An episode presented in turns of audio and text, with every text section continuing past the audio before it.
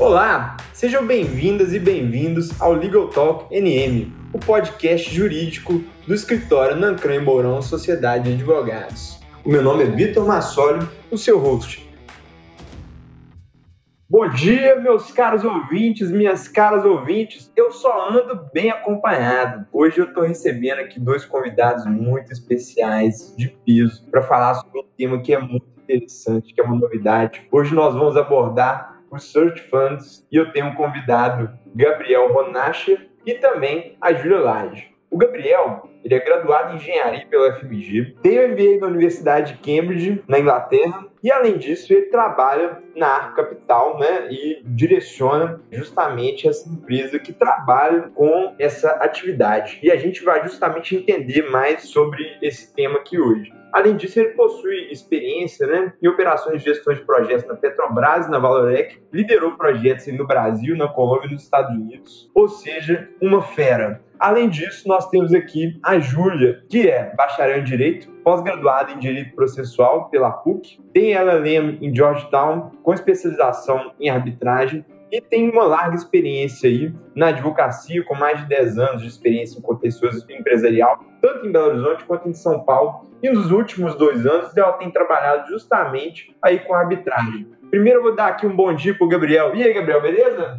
E aí, Vitor, tudo bom? Tudo bom, Júlia? Tudo bom, ouvintes? Obrigado aí pela oportunidade de estar aqui batendo esse papo com vocês hoje. Ô, Júlia, dá um oi aqui pra gente, tudo bem? Tudo bem, Vitor. Bom dia, muito obrigada pelo convite. Bom dia, Gabriel. É um prazer estar aqui com você, que é um super especialista aí. Bacana, gente. A Júlia hoje ela vai dividir comigo o papel de host e nós vamos tentar bater um papo para explicar para vocês de uma forma bem leve, bem didática, do que se trata essa nova modalidade de investimentos e de negócios, tá? Então, Gabriel, começa explicando para a gente o que, que é efetivamente um search fund. Cara, essa é a pergunta do milhão, né? O nome é um nome super esquisito, search funds, mas assim, de maneira geral, né, os search funds são veículos de investimento, né? São fundos que estão aí atuando em busca da aquisição de uma única empresa de tamanho médio no Brasil. Né? Uma das principais diferenças nossas para outros tipos de fundo que tem no mercado é que a gente não está procurando montar um portfólio de empresas, mas sim adquirir uma única empresa que vamos passar a operar após a transação. Então tem esse período de busca, o search, mas no futuro estaremos apenas operando uma empresa com o objetivo de continuar o crescimento dela e prosseguir uma história de sucesso que essa empresa já tem. O Search Fund e a Arco Capital é formado por um searcher, que sou eu, no caso da Arco, que reuniu um grupo de investidores para realizar essa aquisição de uma empresa média.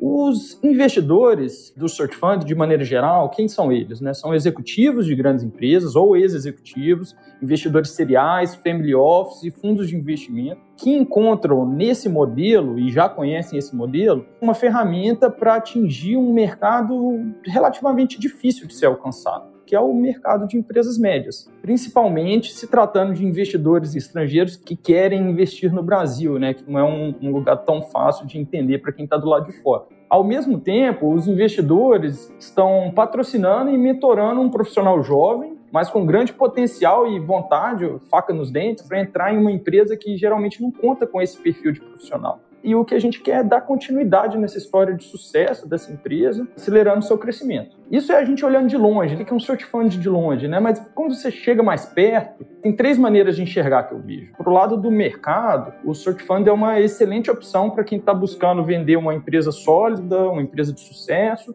e gostaria de ver uma continuidade, né? transmitir o legado e cultura da empresa para um grupo que vai potencializar esse crescimento seja de uma empresa de origem familiar, ou no caso que o empresário quer sair da frente de batalha e assumir uma posição mais consultiva, talvez num board, num conselho de administração. Outro lado é o lado do investidor, né? É uma nova opção de investimento que tem excelentes retornos históricos para os investidores, mas que também demanda um tipo de investidor que busca um longo prazo e um certo envolvimento no processo perfil do nosso investidor não é o perfil que coloca a grana e vai embora, né? é um perfil que está envolvido e está atuante. E ainda tem um terceiro lado que a gente pode explorar em talvez outra conversa, que é uma opção de carreira também para pessoas que querem empreender, mas que não acham atratividade ou não estão satisfeitos com os riscos né, em lançar uma startup, criar alguma coisa do zero e participar do crescimento de outra empresa que já tem uma história e que você já diminui seu risco um pouco por conta disso.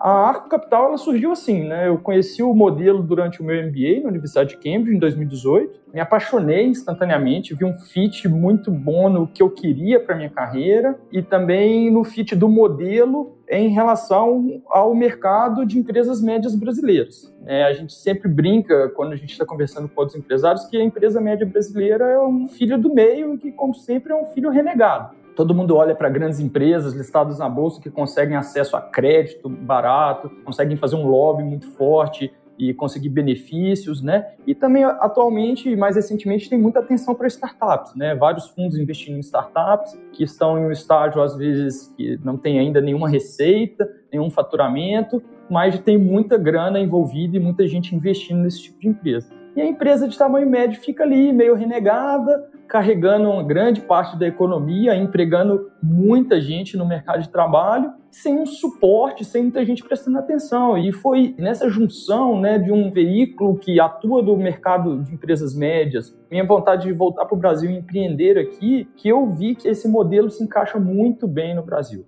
Ô Gabriel, eu acho o modelo muito interessante. De fato, quando você também conversou comigo explicando a primeira vez do que, que se tratava, eu gostei muito da ideia e, de fato, há, na minha percepção, uma tendência de você ter mais colegas, né? Cada vez mais aqui no Brasil. Mas falando sobre a sua atividade, seria legal você também tratar um pouco mais sobre a Arco Capital em si, né, Gabriel? O que, que vocês, como empresa, estão procurando? Aborda um pouco para a gente sobre uma temática específica aí da Arco. Bom, a Aqua iniciou as operações no início de março, né? A gente está bem no início das operações, pouco mais de cinco meses agora. E a gente está buscando empresas, né, como eu disse anteriormente, médias, né? E a gente define média como um faturamento anual entre 20 e 100 milhões de reais anuais. A gente olha empresas com margens positivas, né? Empresas que são lucrativas, ou seja, idealmente com margens EBITDA acima de 15%, mas isso é uma coisa que a gente olha mais para frente no processo. E uma coisa interessante é que a gente não olha setores específicos da economia. Né? A gente presta muita atenção em modelos de negócio. Né? A gente busca empresas que tenham uma receita recorrente, baixa concentração de clientes, baixa necessidade de investimento para crescer, né? ou seja, que tem uma certa escalabilidade, baixa dependência governamental e barreiras de entrada para evitar uma concorrência muito grande do lado da empresa, de quem que a gente quer comprar a empresa, a gente está buscando também vendedores que prezam pela história da empresa. E a gente acha que a gente tem um fit muito interessante com empresas familiares ou com sócios fundadores que ainda estejam envolvidos e estejam buscando alguém para dar essa continuidade na história da empresa. Para esses caras, para esse perfil, a gente traz muita flexibilidade na transação e um compromisso com essa história criada pelos fundadores. A gente confia muito que o expertise que a gente traz de ter um capital internacional, investidores sofisticados, com uma história de sucesso de uma empresa de raízes brasileiras, né, vai alavancar os resultados dessa empresa e afetar positivamente não só a empresa, mas a economia onde a empresa está inserida eu mencionei um pouquinho antes que não temos setores específicos, mais modelos de negócio, né? mas é claro que o nosso grupo de investidores acaba trazendo um viés com base no expertise e no background desses investidores. Então a gente tem olhado muita coisa na área de tecnologia, na área de saúde, na área de logística mas assim, sempre tendo em vista características que eu mencionei do modelo de negócio da companhia, mais do que o setor em si em que a companhia está inserida, né? E, por fim, geograficamente, é, a gente não tem nenhuma restrição. Né? Olhamos o Brasil inteiro por busca do nosso par perfeito. Ô, Gabriel, é muito interessante essa questão do perfil e da cultura da empresa e do nosso lado aqui que a gente trabalha muitas vezes com essas operações, muitas vezes o fundador ele tem um amor pelo negócio, né? E acontece de às vezes ele ter receio de como a empresa vai se desenvolver após uma negociação, porque ele quer manter aquela imagem dela, né? Ele quer manter toda a marca, todo o desenvolvimento cultural que foi construído naquela organização. Muitas vezes é interessante, eu acredito que vocês pensem nisso, manter o vendedor próximo depois da realização do negócio, né? Existe também essa formatação? Existe sim, Vitor. É, a gente entende que a gente traz muita flexibilidade para a negociação e a gente gostaria muito de ter atuais sócios ainda envolvidos na empresa no futuro, seja societariamente, seja através de uma posição no board ou seja, através da criação de um relacionamento entre a gente com eles que vai perdurar durante todo o tempo que a gente esteja junto da empresa, né? Entendemos que os sócios originais são as melhores pessoas que trazem uma larga experiência de décadas, tanto no mercado quanto na empresa, e vão saber os atalhos para o crescimento da empresa, né? A gente confia muito que a mistura do nosso grupo de investidores, né, um searcher muito motivado, que vai implementar muita coisa de gestão, processos e governança na empresa, com um sócio fundador original que conhece a empresa, cada centímetro da empresa, vai ser muito benéfico para a empresa como um todo e vai fazer ela se diferenciar no mercado. Bom, Gabriel, então vamos passar para a próxima pergunta, né? Como que você desenvolve né, o seu trabalho no dia a dia? Assim, como que funciona essa busca nesse primeiro momento? Bom, Júlia, a gente tem duas maneiras de atuar. Eu tenho aqui uma equipe bem pequena, bem enxuta, sou eu e mais duas pessoas que trabalham no dia a dia da Arco Capital. A gente tem um contato super próximo com os nossos investidores, converso com eles regularmente, vamos passando atualizações sobre o nosso pipeline, as empresas que a gente tem conversado e que eles vão dando ideias também de como abordar diferentes setores, diferentes empresas, trazendo uma experiência muito diversa que adiciona muito no nosso trabalho no dia a dia. Na parte prática, né, como que a gente busca por uma empresa? Atualmente, o nosso principal trabalho é buscar por uma empresa. Né? A gente conversa com diversas, e no caso, dezenas de casas de M&A, que têm empresas que já estão ativamente procurando uma transação, uma aporte de capital, uma venda, e essas casas de M&A apresentam para a gente essas empresas e a gente vai discutindo com esse intermediário, né, o broker. Mas a outra parte super importante do nosso trabalho é uma busca ativa que a gente desenvolve. Buscamos setores, né, a gente desenvolve internamente setores e subsetores nos quais as empresas têm esses requisitos de modelo de negócio que a gente busca e a gente faz uma busca ativa por Google, bancos de dados presentes na internet, informações públicas, através de empresas que estão nesses setores definidos pela gente e que tenham tamanho sócios no perfil do que a gente quer. Então a gente entra em contato diretamente com esses empreendedores e esses sócios e iniciam essa conversa. Né? Muitas vezes o cara nunca pensou na possibilidade de vender sua empresa, mas pode ser uma excelente oportunidade. E a gente tem tido conversas muito interessantes com esse perfil de empreendedor. Então tá certo, Gabriel, mas e sobre a experiência né, que já existe hoje no Brasil e no exterior com search funds? Já é um modelo né, consolidado, bem sucedido aqui e fora? Ou não? É uma coisa completamente nova? Os search funds são muito novos no Brasil ainda, né? É um modelo que foi criado na década de 80 nos Estados Unidos, mais especificamente em Stanford, e nos Estados Unidos já tiveram mais de 300 fundos criados ao longo desses 40 anos, com diversas histórias de sucesso. No entanto, no Brasil, esse modelo só chegou há cerca de 10 anos e muito timidamente, né? principalmente por conta das diversas crises pelas quais a gente passou. Mas, nos últimos três anos, houve um aumento significativo no, do número desse tipo de fundos no Brasil, por uma série de fatores. O sucesso dos fundos pioneiros, uma perspectiva de melhora da economia depois da crise de 2015 e 2016, e também as baixas taxas de juros no resto do mundo. É um modelo que, de maneira geral, se encaixa muito bem em economias emergentes como a nossa, devido ao grande número de empresas de tamanho médio que têm pouquíssimas opções de liquidez. Né? O mercado de private equity no Brasil ainda é muito incipiente, principalmente nessas empresas pequenas. Eu queria dar um exemplo do México também. O México é, um, é, uma economia muito similar à do Brasil. O Brasil é maior que o México e o México tem muito mais search fund que o Brasil. Então, assim, tem muita coisa para crescer no Brasil em termos de search fund ainda.